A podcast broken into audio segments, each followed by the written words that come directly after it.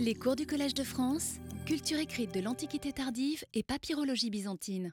Jean-Luc Fournet. Alors, bonjour à tous. Nous avons commencé à examiner la semaine dernière euh, la passionnante question de l'arabisation de l'Égypte, comment euh, s'est mis en place un processus qui va évincer le grec qui, pendant plus de mille ans, a été la langue officielle de, du pays, hein, la langue de l'administration, puis ensuite euh, le copte. Alors avant d'en venir aux papyrus, qui sont les, documents qui nous permettent de, saisir le mieux euh, ce, phénomène, euh, j'ai commencé par examiner avec vous les sources littéraires et en particulier Al-Baladouri, historien, qui nous raconte que en 693-694, le calife Abdel-Malik ibn Marwan a pris la première décision, décision fondatrice, disons, dans ce, euh, ce, problème de, l'arabisation, euh, en souhaitant donc euh, déchristianiser et arabiser ou islamiser les protocoles. Ces protocoles, hein, ces estampilles que l'on trouve au début des rouleaux qui sont ensuite utilisés, par exemple, pour la rédaction de, de contrats ou d'autres types de documents. Alors, euh, on a vu qu'en fait, il ne s'agissait pas d'une arabisation totale, puisque euh, les protocoles continuent à utiliser des éléments en grec, et donc on aboutit à, des protocoles qui sont tout à fait hybrides. C'est ce que je voudrais voir maintenant euh, avec vous. Donc, vous avez à l'écran un de ces hybrides, un de ces protocoles arabo-grecs ou gréco-arabes qui commence à euh, voir le jour à partir de 694. Comme vous le voyez avec ce protocole qui date de 697, hein, qui a été trouvé à Thèbes, ces protocoles arabo-grecs ou gréco-arabes sont composés de trois strates. La première reprend, en le stylisant à outrance, le modèle des protocoles euh, byzantins. Ah, vous vous souvenez, je vous avais montré un protocole euh, du VIe siècle, on avait l'impression de, de, bâtons euh, parallèles les uns après les autres. Eh bien, vous avez exactement le même phénomène ici. Vous voyez ces espèces de, de traits verticaux hein, qui, qui s'enchaînent et qui stylisent de façon encore peut-être plus caricaturale ce, qui, ce que l'on observait dans les protocoles euh, byzantins.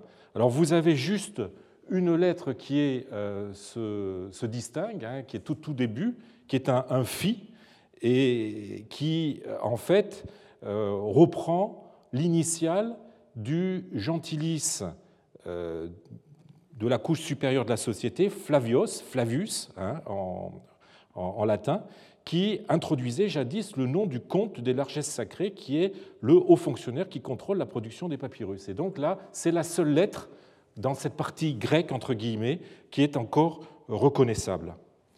La seconde strate donne, dans un grec cette fois-ci lisible, les traductions, alors aux lignes 1 et 2 de la euh, Basmala, hein, au nom de Dieu, le clément et le miséricordieux, hein, et aux lignes 4 et 5 euh, de, euh, une traduction de la Shahada arabe ou profession de foi islamique. Hein. Il n'y a qu'Allah, il n'y a de Dieu qu'Allah et Mahomet et son messager. Ainsi que, à la ligne 7 et 8, le nom du calife, en l'occurrence Abdelaziz, dans, dans, le papyrus que vous avez ici. Euh, pardon, euh, là en l'occurrence c'est le nom du gouverneur. Alors, vous avez une troisième strate qui, cette fois-ci, est en arabe et qui donne à la ligne 3 la basmala, cette fois-ci en arabe, et à la ligne 6 la shahada. Alors, il faut attendre 732 sous le calife Hisham, qui a régné euh, de 724 à 743, soit presque un siècle après la conquête, pour voir apparaître des protocoles qui soient purement euh, arabes. Alors je signale que l'usage du protocole se maintient jusqu'au Xe siècle. Le dernier protocole connu et du fait de, son caractère euh, très fragmentaire d'une datation sujette à caution, qui pourrait être 945-946, un papyrus de Vienne, sinon le précédent, euh, de date cette fois-ci sûre, et, enfin, en tout cas d'une période à peu près sûre, est de 908-932. Donc vous voyez que nous sommes à l'époque abbasside. Ainsi, donc, à côté d'une grossière euh, imitation des anciens protocoles byzantins, maintenus à des fins peut-être seulement euh, décoratives, l'arabe est introduit sous euh, la forme d'une traduction. Alors, dans l'esprit, le protocole est donc non seulement arabisé, puisque finalement, seul l'arabe est, plus ou moins lisible. Il y a un peu de grec, mais disons que l'arabe disons, est, est ce qu'il y a de plus lisible mais aussi complètement islamisé. On a vu que l'introduction de l'arabe dans, les protocoles était liée aussi à l'arabisation du monnayage. Hein. Vous vous souvenez de ce que je vous ai euh, dit la semaine dernière. Là encore, le récit d'Al-Baladouri est confirmé par les données numismatiques. On voit en effet apparaître entre 693 et 697 les premiers dinars et les premiers dirhams frappés dans l'ancien atelier de Damas, euh, dans, l'atelier de Damas, pardon, où l'on a supprimé la croix, puis l'effigie de l'empereur du bacillus byzantin, euh, d'abord euh, pour la remplacer d'abord par celle du calife Abdel-Malik en pied, portant une épée droite dans, dans un fourreau, puis, selon Al-Makrizi, à la suite de la réaction des premiers euh, compagnons du prophète, encore vivants, qui auraient critiqué cette image en s'appuyant sur le Coran et sur le Hadith, par une inscription euh, au euh, revers, au droit et au revers, portant la basmala et un verset du Coran. Ce que vous avez ici. Alors en Égypte, il est plus difficile de suivre ce processus d'arabisation du monnayage qui n'était alors que de bronze. Ce qu'on sait, c'est qu'après la conquête, on a continué à frapper euh, des monnaies de bronze avec l'effigie de l'empereur byzantin Héraclius et de ses fils. Alors, cet emploi de monnaie byzantine frappée par des Arabes euh, peut nous étonner, hein, nous qui sommes habitués à ce que la monnaie soit le reflet fidèle de nos institutions. Euh, pourtant, euh, comme vous le savez et comme vous le voyez, les anciens étaient beaucoup plus souples. Et donc, on continue à frapper ces monnaies de bronze à l'effigie de l'empereur byzantin, mais en transférant l'atelier d'Alexandrie à Foustat, hein, la nouvelle capitale. Et il faut attendre le gouverneur Al-Qasim ibn Ubayd al-Allah, donc qui a régné de 734 à 742, pour avoir les premiers foulous, hein, foulous c'est le, pluriel de fals, nom de cette monnaie de bronze qui dérive directement du mot latin folis. Donc, euh, pour frapper ces premiers euh, avec un décor purement épigraphique en arabe. Pourtant, selon euh, l'historien égyptien Makrizi hein, du XIVe, XVe siècle, les premières monnaies à décor exclusivement arabe auraient été bien frappées avant en 697, donc toujours sous le gouverneur d'Égypte en fonction sous Abdel Malik ibn Marwan, à savoir son frère Abdel Aziz ibn Marwan. À défaut de disposer de témoignages numismatiques contemporains de cette réforme monétaire, hein, qui nous aurait permis de, conforter euh, les témoignages littéraires, nous avons un autre type de témoignages qui confirment que les premières pièces arabes sont antérieures au Foulous des années 730-740 que je vous ai montré. Il s'agit de poids de verre appelés dénéros qui servaient à peser les monnaies. Or, nous avons un poids de dinar à décor épigraphique en arabe au nom d'Abdelaziz ibn Marwan, euh, ainsi que de ses successeurs euh, Abdullah euh, ibn Abdel Malik et Koura ben Sharik. vous avez euh, les dates à l'écran. Donc voilà deux, exemples de dénéraux très anciens. Le texte d'El Baladouri est donc à quelques détails près confirmé par les papyrus et par les monnaies. Il y a bien eu une arabisation du monnayage en liaison avec celle des protocoles. Si la première est institutionnellement d'une grande importance, la seconde apparaît comme étant plus symbolique. Hein. L'arabisation de ces estampilles des rouleaux, que personne ne lit, euh, peut en effet sembler bien marginale dans le processus d'arabisation que nous sommes en train de chercher à dégager. Elle n'en est en fait que la première étape. La seconde, plus décisive, est toujours le fait du calife Abdelmalik ibn Marwan. Là encore, selon al-Baladouri, repris par des chroniqueurs postérieurs, le calife aurait ordonné que le grec, encore utilisé dans la chancellerie de Damas, soit remplacé par l'arabe, après qu'il eût appris, pour la petite histoire, qu'un secrétaire chrétien de sa chancellerie, un katib, euh, ne trouvant plus d'eau pour délayer son encre, aurait uriné dans l'encrier il aurait d'abord testé sa réforme à titre expérimental dans le Diwan el-Kharej, c'est-à-dire dans les bureaux euh, du fisc de la plus petite circonscription euh, militaire du Levant, du, Cham, le district militaire de Jordanie, le, le Junt al-Urdoun. Puis, voyant qu'elle était viable, il l'aurait étendue à l'ensemble de la Syrie. C'est ainsi que les grandes familles chrétiennes de Damas, qui s'était transmis les postes de secrétaire de façon héréditaire depuis l'époque byzantine, sont remplacés par un personnel arabe. Un local plus connu est celui de Sarjoun, c'est-à-dire euh, Serge, le père du théologien Jean Damascène, hein, de 676-749, remplacé à la tête du Diwan el-Kharej par Suleiman ibn Saad. Ce texte, euh, quoiqu'il ait servi à l'époque moderne à appuyer des généralisations sur euh, l'arabisation de l'administration omeyyade dans son ensemble, ne concerne, vous l'avez vu, que la Syrie, où il est d'ailleurs étayé par des témoignages d'inscriptions publiques, par exemple les bornes millières de Syrie pour lesquelles on se mit à remplacer le grec par l'arabe sous justement Abdelmalik. Mais selon des sources plus tardives, le processus aurait été étendu au reste du califat.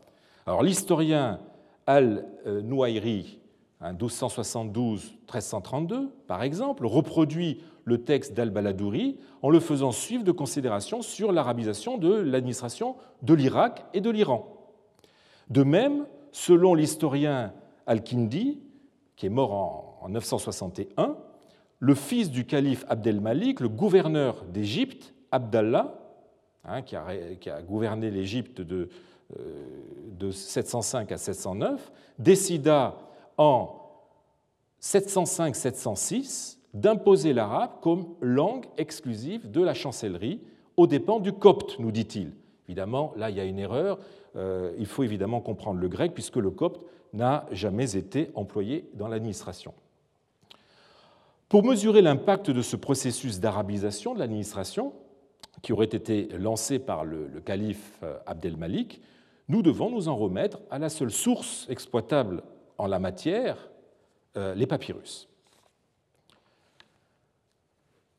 En l'état actuel de la documentation, on est en mal de pouvoir proposer une périodisation précise euh, du processus d'arabisation. Quoique l'évolution dû être plus régulière que nous laissent voir nos sources, on a l'impression qu'il faut attendre le 8e siècle pour assister à une intensification de l'usage de l'arabe.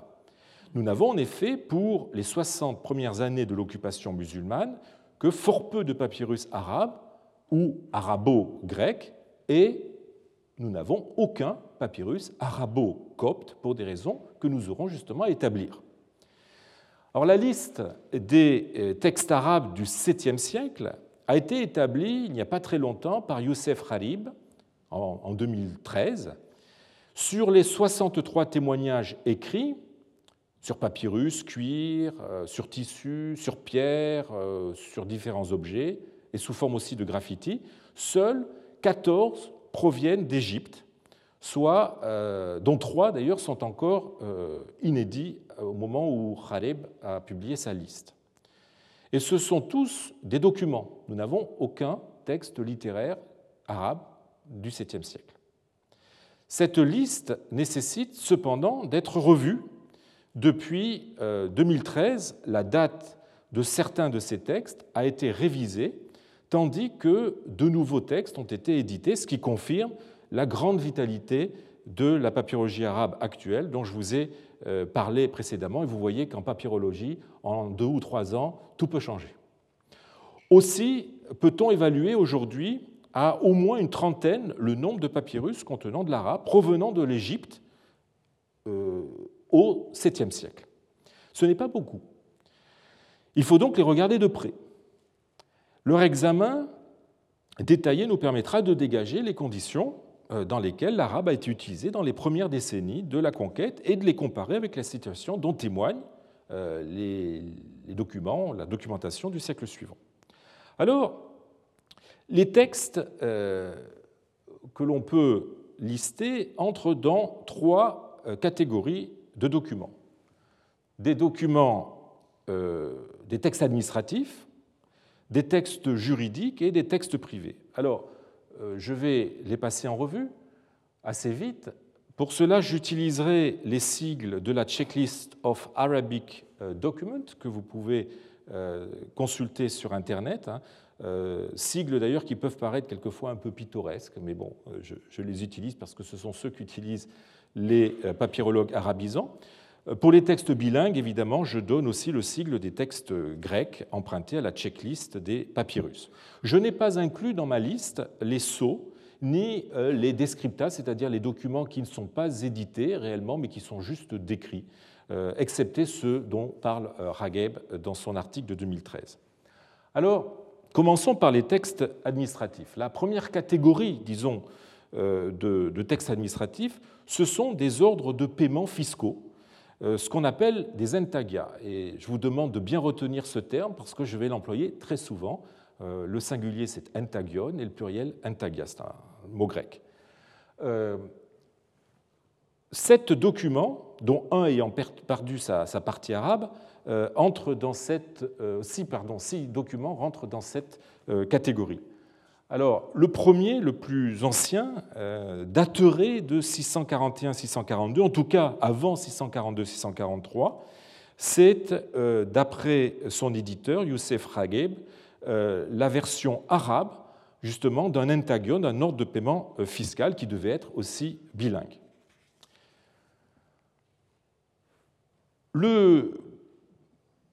Premier entagion euh, complet, si je puis dire, avec à la fois la version grecque et la version arabe, ou la version arabe et la version grecque, euh, est celui que vous avez à l'écran.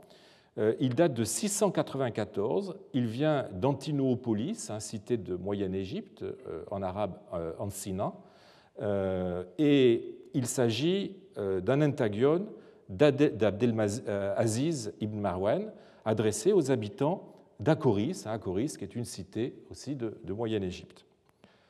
Donc là, vous voyez bien la partie euh, arabe du, du, texte et ici la partie grecque. Le document qui suit immédiatement d'un point de vue chronologique, euh, c'est celui que vous avez à l'écran, un protocole gréco-arabe au nom du gouverneur Abdelaziz ibn Marwan, dont je vous ai déjà montré une image au cours précédent, qui est suivi justement d'une version arabe et grecque d'un ordre de paiement, d'un entagion euh, du même gouverneur aux habitants d'Hermopolis. Hein. Ce texte est en cours de publication euh, par Alain Delattre et euh, par Alain Delattre et Naïm Ventigame. Document suivant, il s'agit là encore d'un entagion d'Abdelaziz ibn Marwan aux habitants d'une ville ou d'un village, euh, malheureusement en lacune, du Fayoum, et il date de 697, 600, euh, de 698. Pardon. Alors voilà pour les entagions. la deuxième sous-catégorie des textes administratifs ce sont les quittances, je devrais dire la quittance, puisque nous n'en avons qu'un seul euh, exemple. Il s'agit de ce papyrus que je vous ai déjà montré au début de mon cours précédent. Euh, deux autres documents pourraient rentrer dans cette catégorie, mais je propose d'en modifier la datation. Euh, il s'agit d'un texte d'une quittance qui avait été euh, daté de 677, 694, 707 ou 709. Euh, en fait, on a montré postérieurement que seules deux dates étaient possibles, 677 ou 707, et d'après l'écriture, je serais tenté d'éliminer la date euh, la plus haute. C'est aussi le cas du texte suivant, euh, que je pense euh, dater de la même période que le texte précédent. Et enfin, il faut aussi éliminer un troisième texte euh, qui, dont la date a été corrigée. Les premiers éditeurs l'avaient situé en 694, mais en fait, on a descendu la date en 714, donc nous sommes déjà bien dans le 8e siècle, bien entamé. La troisième sous-catégorie des textes administratifs, ce sont ben, les lettres. Les lettres administratives, et là, nous en avons euh, trois exemples. Euh, tout d'abord avec une lettre de la Highlands Library, euh, une lettre arabe du gouverneur Abdelrahman ibn Utba, ou bien Abdelaziz ibn Marwan, lettre adressée à un pagarque.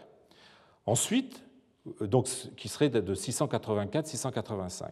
Ensuite, le texte suivant, lui, date d'une période allant de 685 à 705.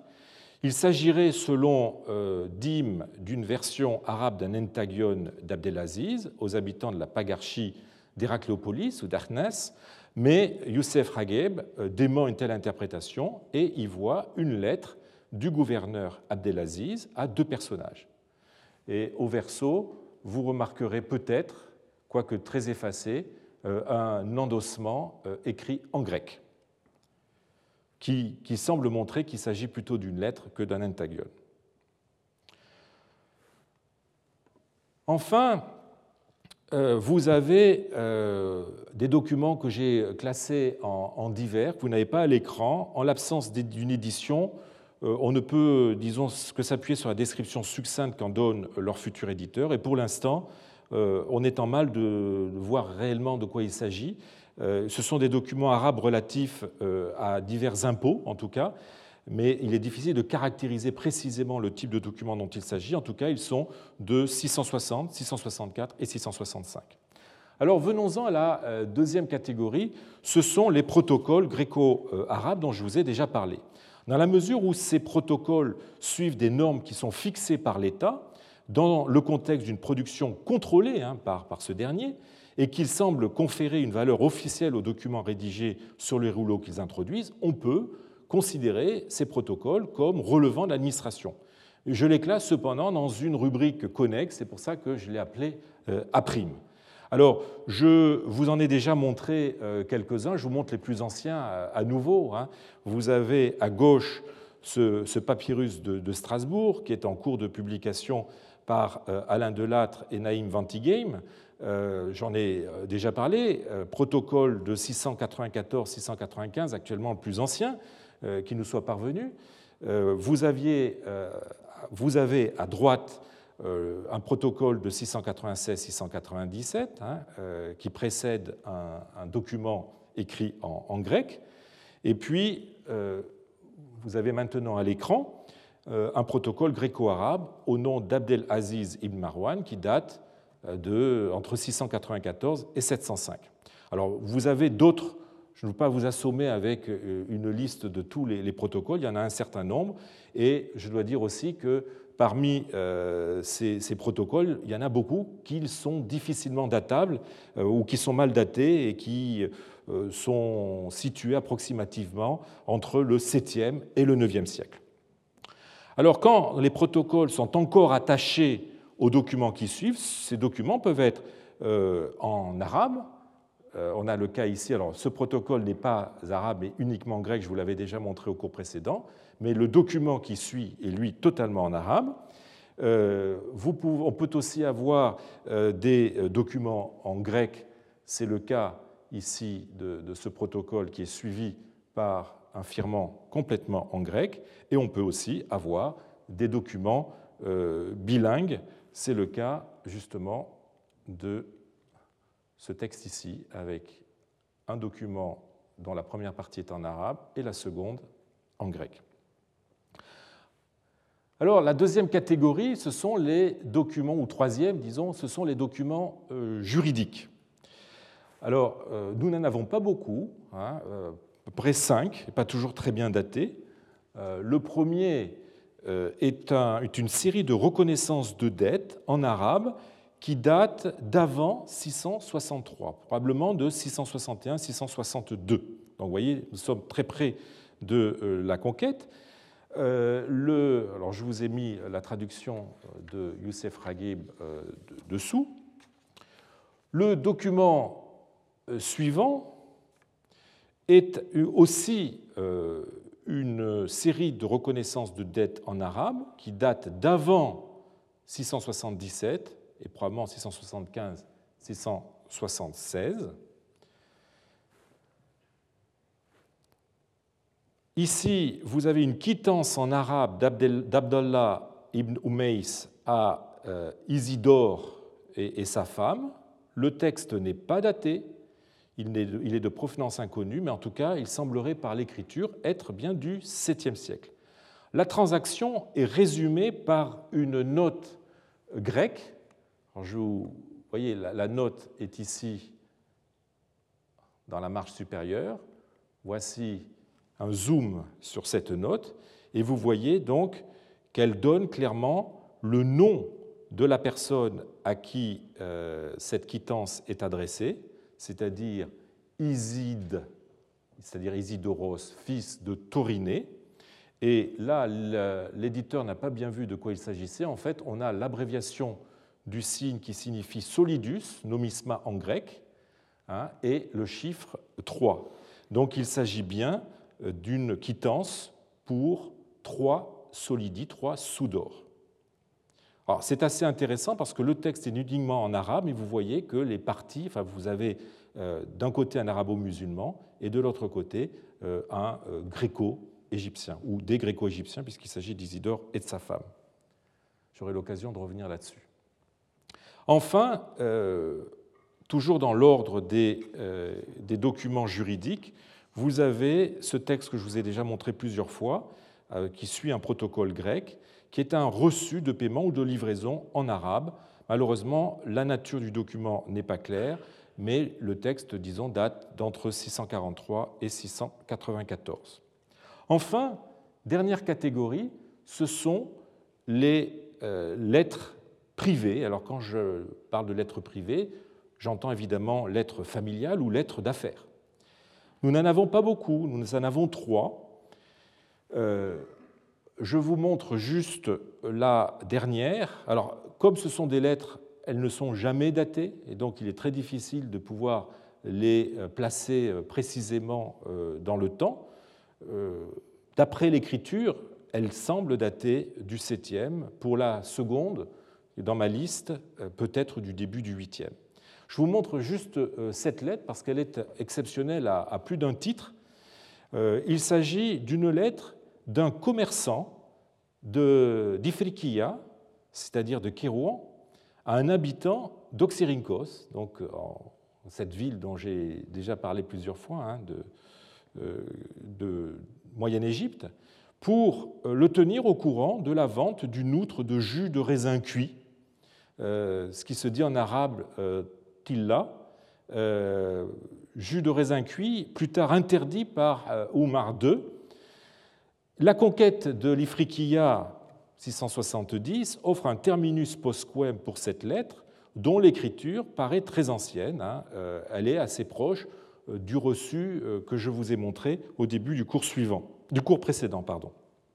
Alors vous voyez que le texte arabe est écrit, c'est une des caractéristiques euh, assez étonnantes de ce papyrus, de ce texte, il est écrit sur un feuillet de parchemin qui est un remploi en fait d'un codex latin qui date du 5e, 6e siècle et qui, donne ici l'Exode, euh, donc une partie de l'Exode en latin. Alors vous voyez que ah, j'ai fini euh, le, tour de cette euh, liste des papyrus arabes ou arabo-grecs du 7e siècle. Vous voyez qu'ils sont peu nombreux. Si je mets de côté les protocoles dont la valeur est assez neutre, puisqu'ils sont automatiquement euh, apposés sur des rouleaux vierges, indépendamment du texte qui est ensuite euh, rédigé, qui peut être en grec, en arabe ou dans les deux langues, nous n'avons que 20 à 22 textes, dont certains sont datés seulement par l'écriture, et donc qui peuvent être éventuellement un peu postérieurs. C'est un nombre particulièrement bas qui montre une pratique encore timide de l'arabe. Mais, quelque peu nombreux qu'ils soient, leur faciès est suffisamment tranché pour caractériser cette pratique de l'arabe. Ils sont en effet très majoritairement de nature administrative, et dans ce cas, ils sont souvent bilingues, alors que euh, les textes privés sont rares, et dans ce cas, ils ne sont jamais bilingues, ils sont toujours en arabe. Alors, je vous propose de regarder cela d'un peu plus près. Donc, dans, le, dans ce corpus d'une vingtaine de textes, d'une trentaine si on y ajoute euh, la dizaine de protocoles qui a des chances d'être vraiment euh, du, du 7e siècle, donc dans ce corpus d'une vingtaine de textes, 13 euh, ou 24 avec les protocoles les plus sûrement datables du 7e, sont en effet des documents administratifs contre 5 euh, ou 8 non administratifs. Et je joins aux lettres privées les textes juridiques qui sont en fait des transactions entre particuliers, qui sont donc dans le domaine du, privé. Ces, textes administratifs sont inégalement répartis dans le temps. Ils se multiplient très spectaculairement sous Abdelaziz ibn Marwan, donc 685-705, avec les ordres de paiement, les intagia, qui, euh, à l'exception euh, du, papyrus publié par euh, Youssef Harib, peut-être de 641-642, dont la nature est incertaine, qui datent sinon tous de son gouvernorat. Les lettres administratives sûrement datables, ce qui du coup exclut ce texte, sont aussi de ce gouverneur. Il est d'ailleurs probable que, euh, pardon, il est d'ailleurs probable que euh, ce texte-là, qui a été daté euh, soit, enfin qui est une lettre soit du gouverneur Abdel Rahman ou soit du gouverneur Abdelaziz, soit plutôt justement d'Abdelaziz, étant donné que c'est le cas de tous les autres documents. Les protocoles, enfin, euh, comme nous l'avons vu, commence à utiliser l'arabe sous son gouvernorat. Bref, la quasi-totalité des documents administratifs, de date certaine ou très vraisemblable, ont été émis sous le gouvernorat d'Abdel Aziz ibn Marwan. Ce qui confirme ce que nous avaient euh, appris déjà les sources littéraires, à savoir qu'une véritable politique d'arabisation de l'administration avait été mise en place sous Abdelaziz en écho avec les décisions prise par son frère Abdelmalik au niveau du califat. Alors, on peut être étonné de la présence isolée du reçu que je vous ai présenté au début du cours précédent. Hein, ce reçu d'Abdallah ibn Jabir, euh, qui date de 643. Alors, euh, isolé d'abord du point de vue du genre documentaire, puisqu'il s'agit d'un reçu fiscal donnés en échange de réquisitions, alors que tous les autres documents administratifs arabes sont des directives émanant du pouvoir central, soit sous la forme d'ordres de paiement d'impôts, les entagia, soit sous la forme de lettres.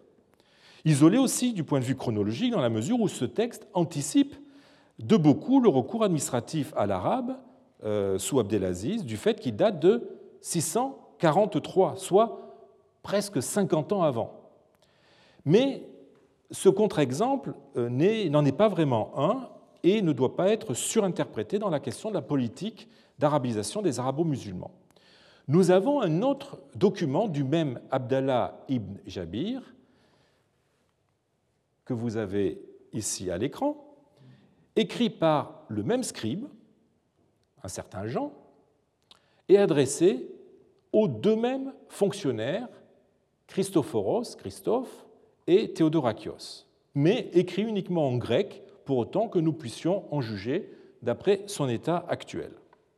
Alors je, vous lis juste la traduction. Hein.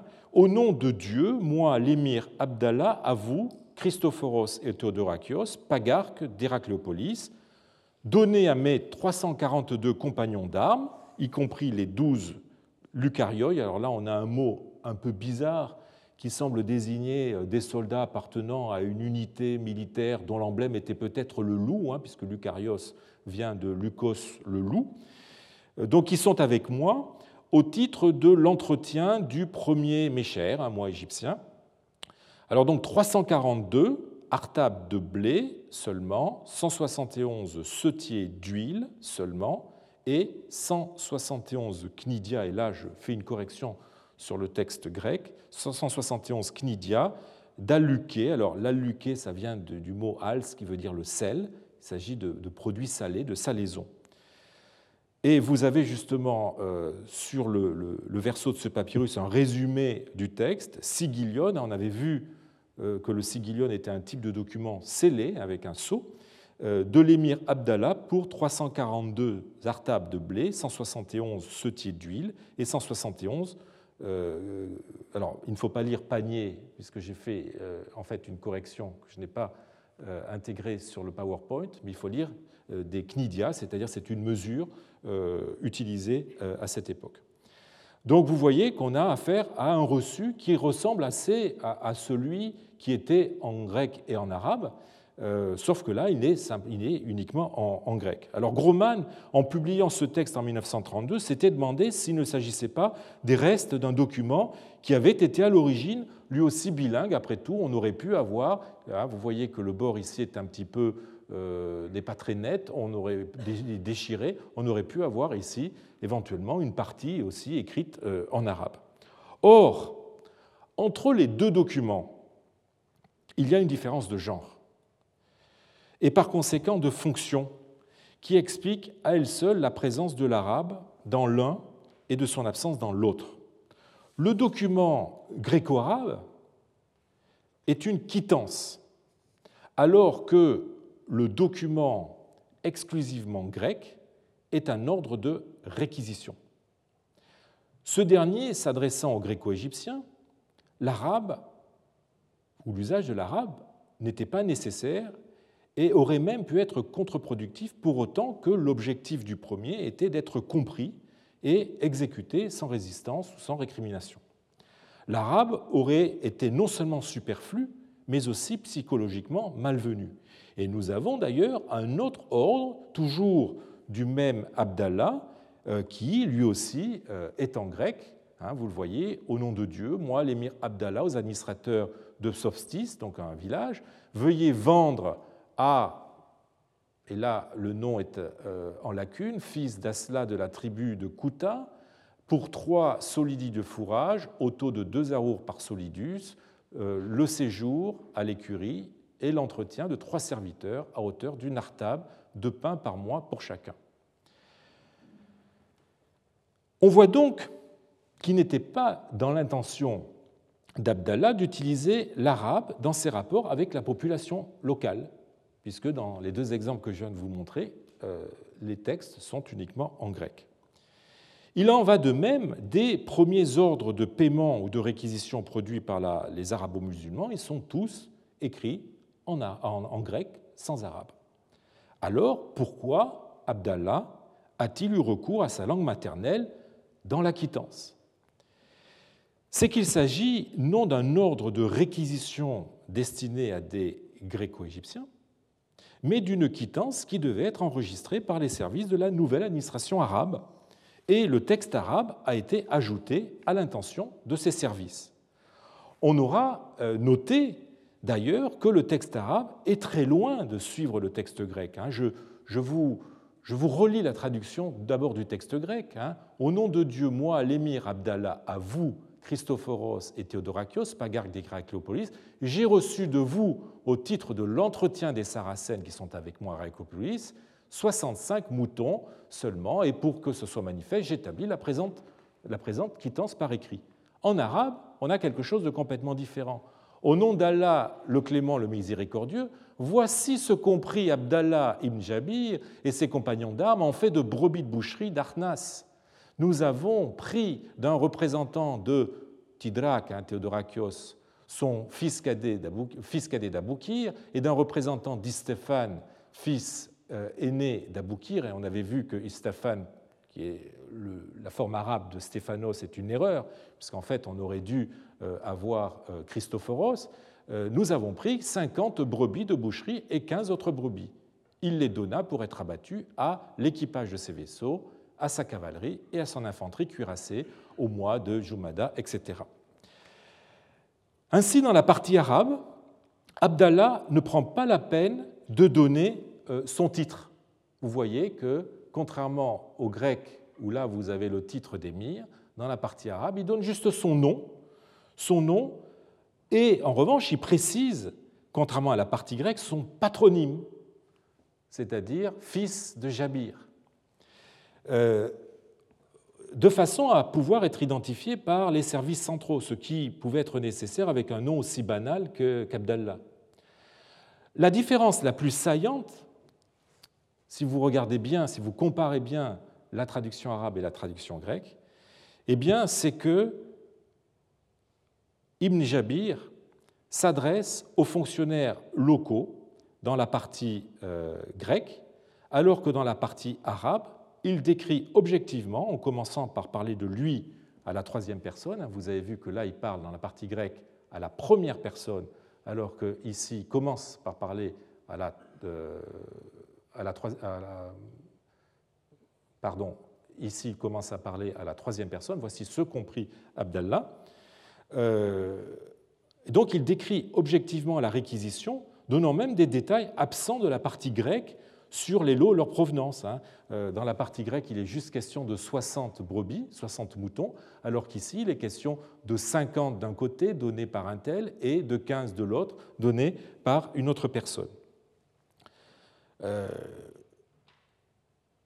en outre, le texte arabe est beaucoup plus précis sur les destinataires de ces réquisitions que le texte grec. Hein. Dans le texte grec, il est question juste des Saracènes qui sont avec moi, donc des Arabes qui sont avec moi, euh, alors que dans le texte arabe, il détaille les bénéficiaires, hein, euh, l'équipage de ses vaisseaux, sa cavalerie, son infanterie cuirassée.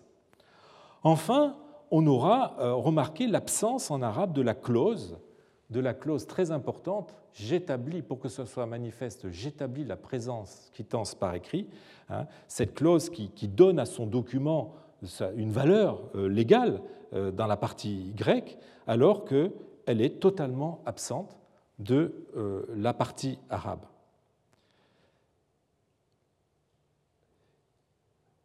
Cette, cette, partie arabe est en fait véritablement un autre texte ajouté après coup, ce qui d'ailleurs explique l'erreur sur le nom d'un des pagarques, pour autant qu'elle euh, n'aura pas été écrite en leur présence, et ce qui pourrait aussi expliquer la, mise en page un peu curieuse de, la partie arabe, puisque euh, si on regarde bien, vous voyez que la partie arabe se, niche littéralement juste après, euh, entre les, deux dernières lignes du texte grec, hein, euh, comme si en fait le, texte avait été rajouté a posteriori et ne cherchait pas à composer avec le texte arabe.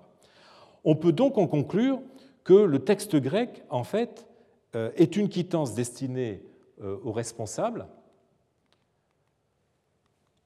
locaux, tandis que le texte arabe est un procès-verbal de la réquisition à l'attention des services administratifs centraux. Il est par conséquent probable que, tout comme les autres documents du même Abdallah, nous ayons affaire ici à un double de la quittance destiné à être enregistré dans les services de Foustat après avoir peut-être transité par un bureau local où ce papyrus aurait probablement été retrouvé. Aussi, le premier document arabe de l'islam ne nous apprend pas grand-chose sur le multilinguisme de la préconquête. Il n'est en rien précurseur des textes véritablement bilingues qui se multiplieront 50 ans après. On relèvera d'ailleurs que, contrairement à ces derniers où la version arabe précède la version grecque, par une antéposition qui entend montrer la, supériorité de la langue arabe, le texte arabe, dans notre quittance, suit le texte grec. Dans la mesure où ce texte arabe est à usage, comme j'espère l'avoir prouvé, à usage interne, nous ne pouvons donc pas l'utiliser pour tirer quelque conclusion que ce soit sur la politique d'arabisation qu'auraient menée les premiers arabo-musulmans à l'égard des populations locales. nous ne devons plus, lui prêter le caractère exceptionnel que lui aurait conféré dans cette perspective sa date si ancienne. Alors, une fois ce papyrus, a priori singulier, et qui ne l'est peut-être plus maintenant, remis dans son juste contexte, le reste de la documentation nous montre très clairement qu'en matière d'arabisation des documents administratifs d'Égypte, la césure se situe dans les années 680-690 sous le gouvernorat du frère du calife Abdel Aziz ibn Marwan. Avant, l'arabe n'est jamais utilisé dans les, rapports, de l'État avec les institutions locales, à l'exception euh, de ce papyrus-là, qui date probablement de 641-642, de nature incertaine, et des trois inédits euh, du Louvre, euh, que je n'ai pas mis sur cette diapositive, dont on ne sait pas de qui et pour qui ils ont été produits, raison pour laquelle il est plus sage de ne pas les prendre en considération tant qu'ils n'auront pas été édités. C'est donc à cette date, hein, sous Abdelaziz, euh, qu'apparaissent, on l'a vu, les premiers textes arabes datés avec vraisemblance ou certitude, qu'il s'agisse de lettres, d'ordres ou de protocoles, et ils ne cesseront de se multiplier. Le genre le plus fréquent est l'intagion, hein, l'ordre de paiement, qui, déjà présent sous une forme complètement grecque, fait son apparition dans les années 690, euh, comme vous le voyez euh, ici sous une forme arabo-grecque. C'est aussi le genre le plus intéressant du point de vue du multilinguisme, dans la mesure où il est adressé euh, à la population, aux instances locales, donc gréco-égyptiennes. Euh, il est un bon baromètre de la façon dont le nouveau pouvoir entendait communiquer euh, avec les locaux et acquiert donc, pour notre propos, une valeur bien supérieure à celle qu'ont les documents arabes adressés à des Arabes dont la langue ne résulte ni d'un choix ni d'une volonté politique. On notera que si les premiers exemples de l'emploi de l'arabe dans un entagion d'Égypte, euh, donc 693 ou 694, datent bien du califat euh, d'Abdel Malik, qui passe, d'après les historiens arabes, pour avoir lancé, je le répète, euh, une politique offensive d'arabisation, comme nous l'avons vu, il précède de quelques années la date de 700 qui en est le point de départ selon l'historien Al-Baladouri. Et de plus de dix ans, la date à laquelle Abdelaziz aurait décidé d'arabiser l'administration de l'Égypte, c'est-à-dire 705-706.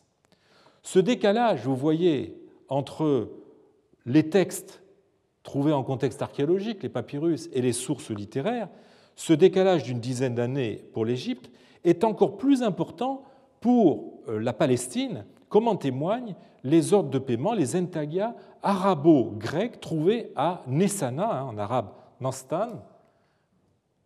Vous avez Nessana ici sur la carte, dont le plus ancien date de 674. C'est le P Nessana 60, et qui s'échelonne jusqu'en 689. La chancellerie de Palestine, qui était alors euh, sise à Loud, utilisait donc l'arabe dans ses documents bien avant l'Égypte, et surtout, là encore, bien avant euh, les décisions d'Abdel-Malik, puisque les premiers exemplaires de documents contenant de l'arabe, en fait, datent du calife euh,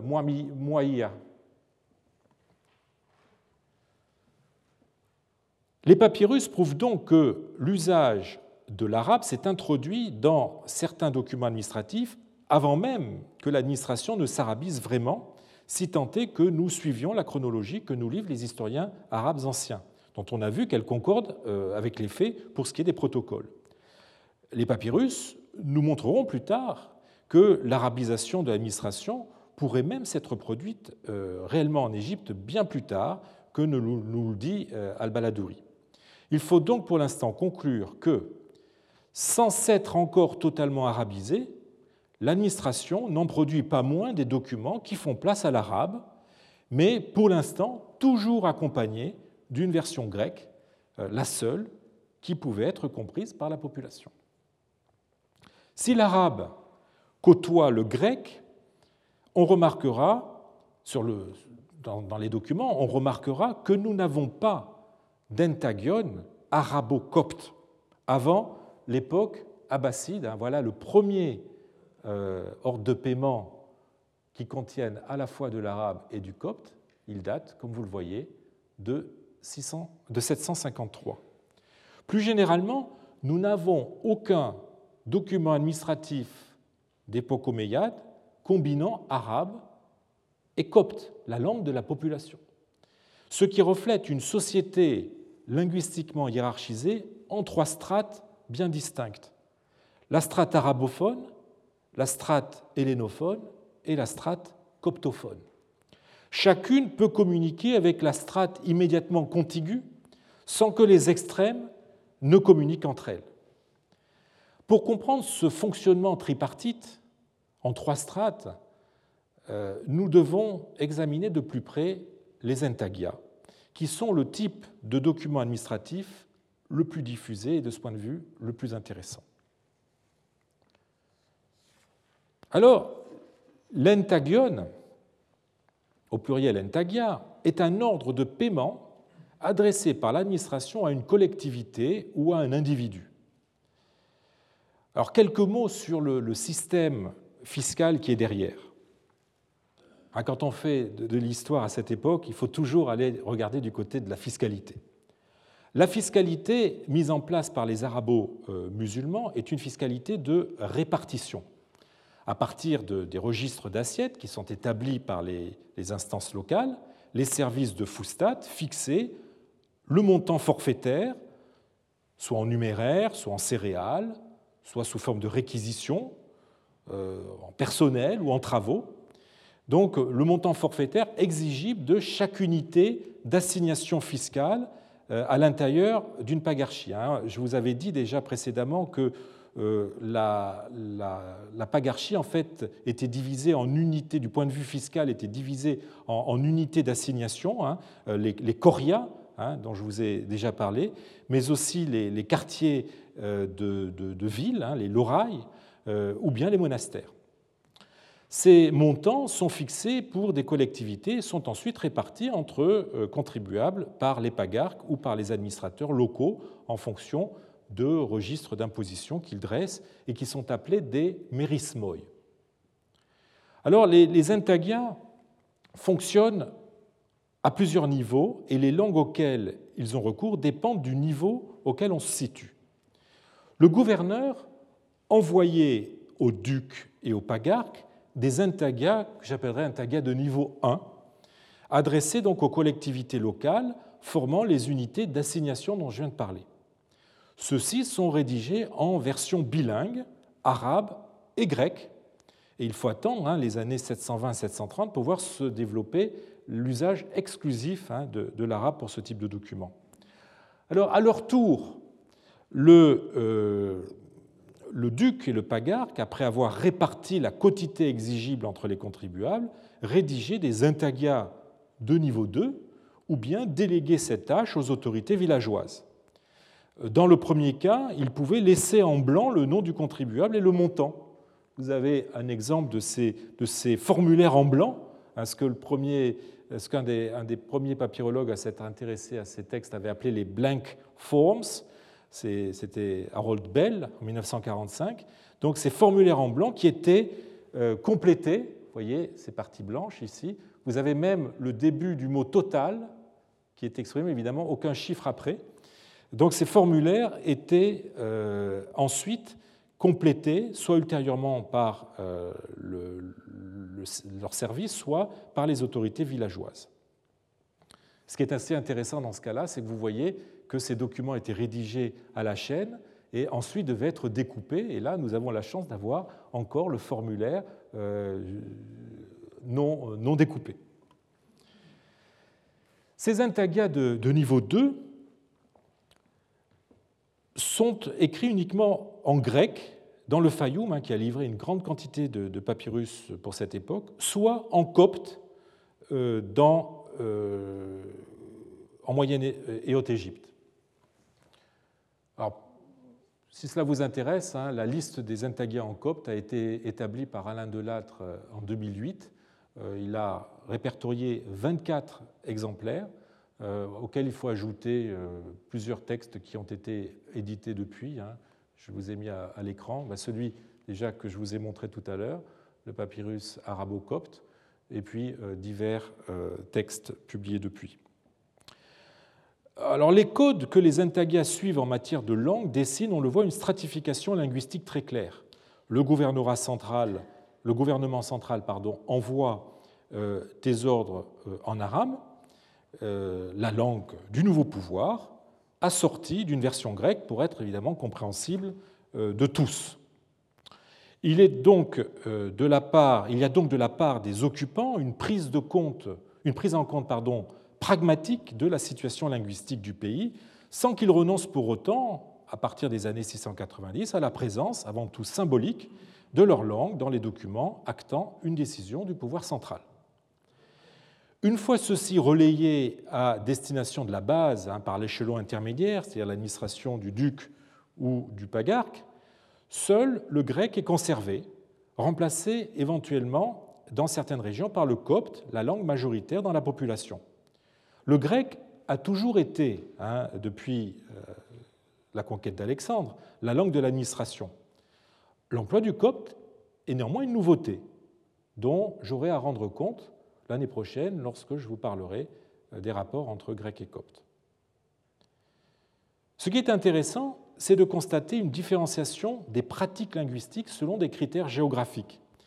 Euh, il n'est pas en fait étonnant que ce soit pour le sud de l'Égypte que s'observe l'usage du copte. Hein. Cette région, à l'exception évidemment de, grands centres urbains comme euh, Hermopolis, Antinopolis ou, Panopolis, cette région a toujours donné des signes d'une hellénisation pardon, moins profonde euh, ou sujette, disons, à plus de résistance que dans le reste du pays, comme le Fayoum par exemple, justement, où nos intagas de second niveau sont toujours rédigés en grec.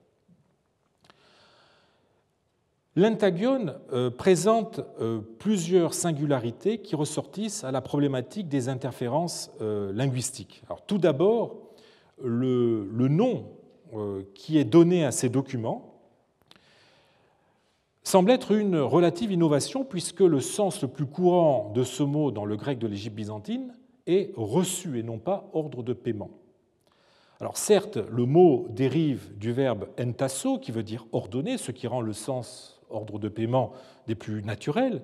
Et d'ailleurs, nous avons quelques exemples anciens de cette acception dans des papyrus, comme cette lettre euh, qui est à Gissen, euh, où vous voyez que le mot est bien employé dans le sens de euh, ordre de paiement. Hein. Je vous ai envoyé les intagas des anones de la nouvelle, il faut dire anon et pas annonce, de la nouvelle indiction, afin que tu en reçoives les reçus. Et le fait même que le mot apoké, reçu, soit employé euh, dans, ce texte montre bien que entagion est ici à prendre dans un autre sens, en l'occurrence celui d'ordre de paiement.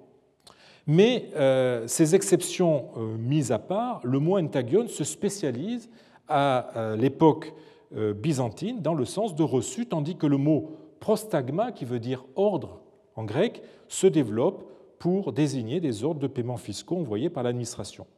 Tout cela change avec les arabos musulmans qui réactivent le vieux sens d'entagion pour désigner des ordres d'imposition que le nouveau régime fait parvenir aux instances locales. Il n'y a d'ailleurs pas que le nom qui soit en rupture avec les usages byzantins, mais le formulaire aussi, mais je garde ça pour la semaine prochaine. Merci. Retrouvez tous les contenus du Collège de France sur www.colège-2-france.fr.